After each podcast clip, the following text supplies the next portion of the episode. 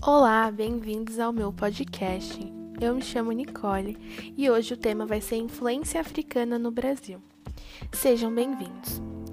Bom, trago comigo hoje um assunto de muita importância. Qual seria?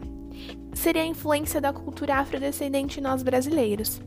Que, ao meu ver, esse assunto deveria ser tratado com mais respeito e seriedade dentro da sociedade pois os negros eles so sofreram e sofrem até hoje o preconceito social, né? O racismo e muitas outras formas de preconceito. A nossa cultura é basicamente 100% influenciada pelos africanos.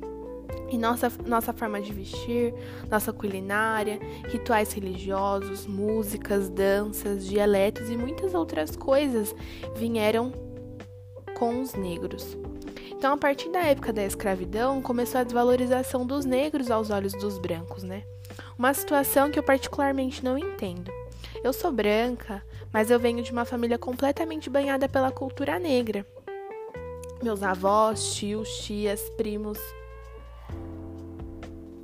primas, amigos, a minha mãe e entre outras pessoas da família são completamente negros ou fazem parte da paleta de cores negras.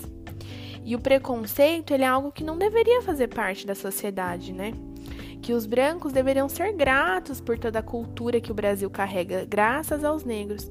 Então, para mim, tá sendo um pouco difícil falar sobre esse assunto.